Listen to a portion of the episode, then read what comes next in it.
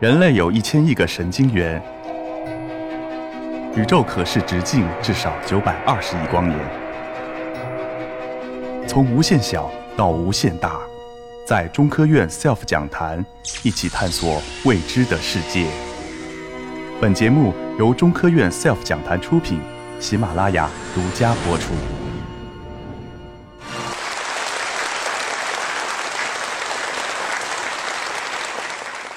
大家好，我叫崔勇，呃，是从事水下考古的。水下考古呢，简单的说，就是把陆地考古的工作移到水下去做。但是呢，要移下去，其实并不简单，因为它是建立在工程和科技的发展上。这个水下考古的诞生有一点契机，就是一九四三年，法国的一个海军军官发明了自携式水下呼吸器，叫水肺。因为这个水肺的发呃发明呢，人呢就可以进入了鱼的世界。如果大家潜过水就知道，潜水其实一个很惬意的事情。呃，因为这个发明，人类又有本身又有一个保障的情节，又有探险的情节，还有怀旧的情节。这些情节加起来，使这个人工水肺的发明，最早关注的就是古代沉船。这个就是库斯托，法国的海军军官。我们一般的水下考古呢，就是程序上是这样的：上面一条驳船，下面的是遗址，中间是个人干的各种个人的事儿。这是日本在叙利亚的一个工作的一个图解。这个是理想状态下的水下考古，这个是我们经常干的水下考古。这是中国的一个特点，就是浊水考古。这个呢，就是南海一号，它能见度仅仅有二十厘米。有一个对于我们来说是一个很矛盾的呃集合体，就是。水质越清，特别是越古老的沉船，木头沉船，保存的越差；水质越差，就证明它的淤泥比较多。那个沉船保存的越好。我们知道，这个文物保存的最好的地方，不是在博物馆，不是在展厅，其实是在地下和水下。而南海一号呢，就恰恰是在水下的地下，就是说双保险。因为有了这个双保险，所以我们对南海一号的期待就非常高。这个是南海一号的沉没地点，中间那个白点儿就是南海一号，这在上下川岛的西南面。从八七年发现这条沉船，我参与这个沉船的二百四十七件的文物接收，那时候我是个小伙子。到今年，我刚好跟这个沉船打了三十二年的交道。从八七年发现，八九年第一次调查，到了零一年。重新定位这个沉船，到零三年决定整体打捞，经历了八次调查。这个是零二到零四的一个大致的这个调查的一个过程吧。我们调查发现呢，南海一号确实不负众望，保存得很好。但是呢，发掘是一个问题，因为考古嘛，它必须得有影像资料的采集，必须得绘图，在这个能见度上面，我们根本做不到。后来我们想了一个办法。创新那时候也提倡我们创新，广东还有敢为天下先的一个精神在里面，所以呢，我们就决定采取一个整体打捞的方法。外国没试过，中国人可以试一下做。整体打捞之前，我们先做了一个预案，做的预案要先要做一个调查。其实调查里面最关键的就是这个淤泥有多厚。就我们通过在海底上下了一个钻杆，钻了三十米厚的淤泥，才发现。我们整体打捞理论上可行，后来我们又设计了一个巨大的钢沉箱，就是长十呃三十三米，宽十四米，高七米。这个呢，就是我们做整体打捞做好方案，方案经过四次论证，最后不断的改，到了零七年开始实施的时候，这个钢沉箱往下放，这个现在还叫沉井，因为它没有底。这个是在水面的时候，我可以给大家看一些这个放的那个图片，但是呢，到了水下。大家就看不到了，只能做一些示意图。第一步定位放下去，第二步用这个水泥块把它压到设计标高，第三步把周边的淤泥挖开，第四步横穿三十六根底梁，第五步把它那个上下层井分开吊起来，第六步浮上水面。这个六步从二零零七年的四月份开始，一直做到二零零七年的十二月。这个出来以后，大家又可以看到南海一号了。这就是起伏的时候，这是二零零七年的十二月二十二号。还有一个就是说拉移，这个工作呃是比较成熟的技术，就是从那个南海一号点拉到阳江海事馆对面。建这个沉船呢，我们是有个考虑，就是捞上来是可以，捞上来放哪儿还得要考量，因为沉船捞上来以后，如果要是说没有找一个很好的地方放置，捞上来很快就会坏，其实是一种破坏。所以我们在零四年的时候决定做一个博物馆。然后就通过设计招标，然后施工，零四年年底就奠基，零七年的上半年完成了这个博物馆，就是南海一号的家。这个沉船从水底捞上来有多重呢？加上船体的重量、船货的重量、泥的重量和沉箱本身的重量，总共是五千五百吨。当时中国最大的一条起吊船起吊能力是多少呢？四千吨，叫华天龙号，就在广州就捞打捞局。这条船当时是亚洲第一吊，世界第六吊。当然现在有一万吨的，但是一万吨的做这个港珠澳大桥的时候已经上了，那时候没有。所以呢，它只能吊离海底，吊不出水，因为它有两千多立方，它有两千多吨的这个浮力，还有它的冗余是三千五百和五百吨的那个呃重量冗余就可以吊离海底，然后又用一个一万六千吨的浅泊，浅泊就是。潜水艇就是工程潜水艇，灌上水，这个沉船就沉下去，然后把那个吊来放在一个前泊上面，前泊再排水，它就能把它浮上来。那个吊车再往上吊，这两者相加，最后我们把南海一号从水底吊上来，拖到了水晶宫旁边。但是这个博物馆离海边还有四百多米的距离，当时我们又。采取了一个方法，要把这五千五百吨的东西从海边拉到博物馆的水晶宫里面。首先是铺条路，这是最笨的办法，但是这唯一的办法。这是怎么拉动它呢？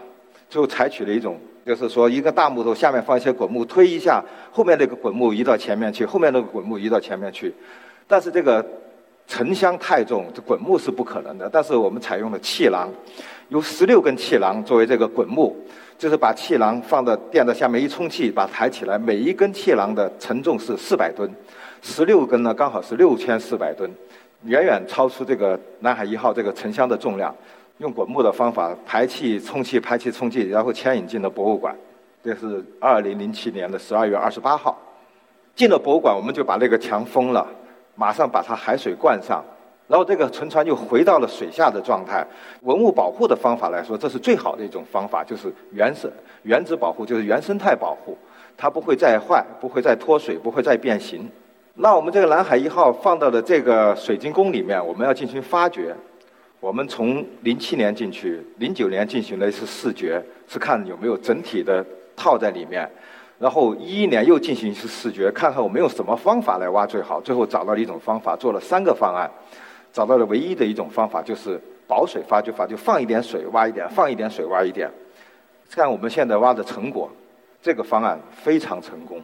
这是一四年开始挖，这一个动图，它就是从挖到今年的六月份，装满了一船货。到今年我们把货清完了，清完了货，这个船货有多少呢？十八万件，而且这十八万件套。的文物仅仅是陶瓷器和其他，有一百三十多吨的铁，我们没算下去，几万枚铜钱没往里面算。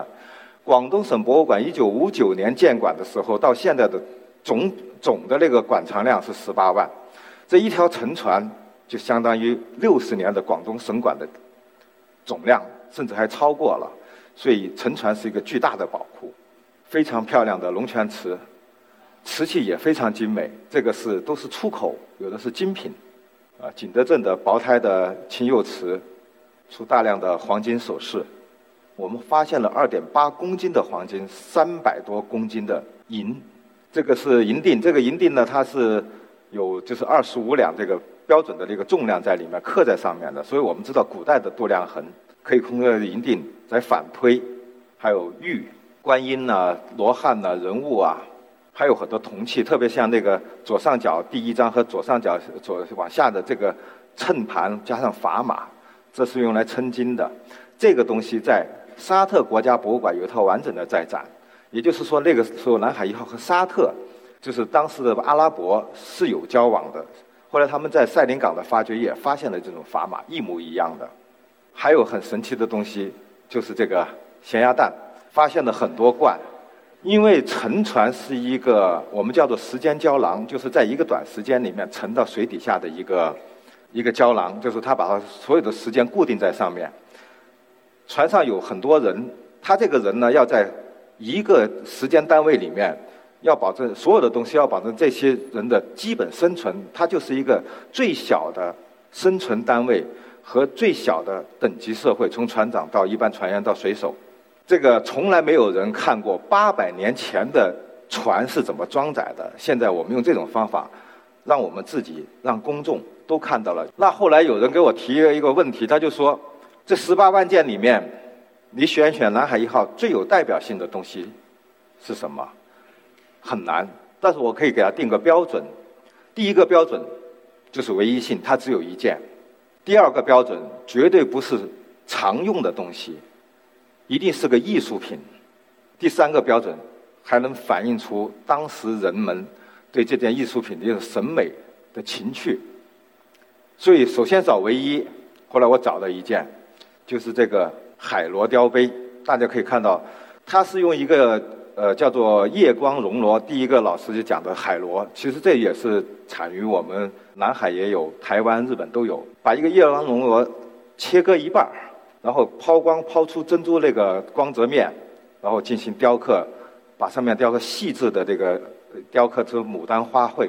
这个东西它来自于自然，通过人为的加工，提高了它的审美情趣。我就觉得送人，这是我们不可想象的一种心态，非常有意思。但是我还发现了更有意思的东西，因为这个熔螺是南海一号唯一的一件，很多人要去看。甚至很多领导或者很多专家上手的时候，我都在跳。就是说，他要是不小心怎么办？最后，我对这个熔炉呢做了这个这个海螺雕杯做了一个技术处理，就做了一个三维的采集，让大家以后要看就在电脑上面看三维。后来我发现一个奇特的东西，这是这个三维。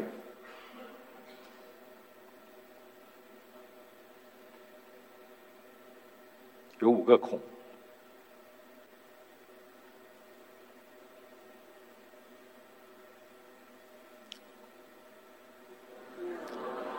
这是什么？这个是海上丝绸之路博物馆。这个博物馆是零四年设计的，这个熔炉是一四年发现的。我们把这个时间颠倒一下，不难理解，就是说这个设计师就是灵光乍现，用这个东西。呃，作为参照设计了一个博物馆，但是现实时光是颠倒回去的，就是先设计了博物馆，我才发现了熔螺，这是不是迷信？这是冥冥之中八百年的缘分。连设这个设计师我很熟，呃，这个设计师是何庆堂的女婿，叫显建雄。我给他看这个图的时候，他很激动，他当时就想着海洋生物的骨骼作为一个设计的那个。什么？但是没想到我给它复原了。我们也知道做蜗牛，叫做蜗牛背着房子到处走，就这个海螺不就是跟蜗牛是一样吗？也背着房子去旅行，房子就是它的家。现在我们这个博物馆出来了，这个博物馆是我们南海一号的家，就南海一号到家了。它没运出去，其实很幸运，它没运出去。幸运运出去以后，这一批中国的这个精精髓。就会被稀释到了全世界各个角落，找都找不回痕迹了，集中的出现在我们自己的地方，这是我的一个幸运。因为这个三十二年，我跟他打了三十二年的交道，从南海一号开始，我就开始做水下考古，到现在做了三十二年，呃，马上要退休了，也刚好这个工作要完成。现在我觉得自己是一个非常幸运的人，但是呢，中国的水下考古，其实在世界虽然起步很晚，但是在世界是领先的。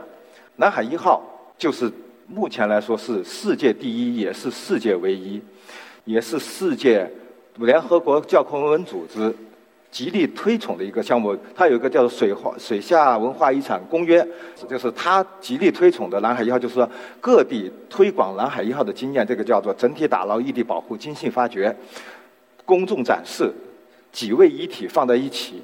政府还把它搭上了，就是文化搭台、经济唱戏。现在博物馆那边是一个城市，当时南海一号这个博物馆是那一个地区的，就是那个十里银滩的第一个现代化建筑。